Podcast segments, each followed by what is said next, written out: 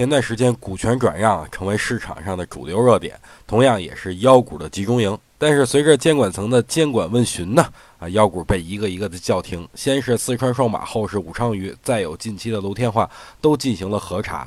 按理来说呀，目前监管力度如此之大的情况下，最起码都会找点毛病出来。但是最近大家呀，好像就根本就没听说有什么关于这些妖股的调查结果。这说明一个问题啊，那就是估值发生了变化。目前的上涨是市场行为，调查也没啥用哈。不过很多妖股已经涨得很高了，正好趁着这么一出事儿啊，洗洗盘。如果买的人多了，就把货交了；如果买的人少呢，可能还会继续高位震荡。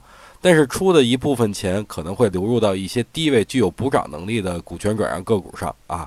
今天闲来无事呢，梳理了四大板块，也就是被我称为四大金刚的这个板块，它们分别是股权转让、次新股、债转股、深港通，简称股次债深。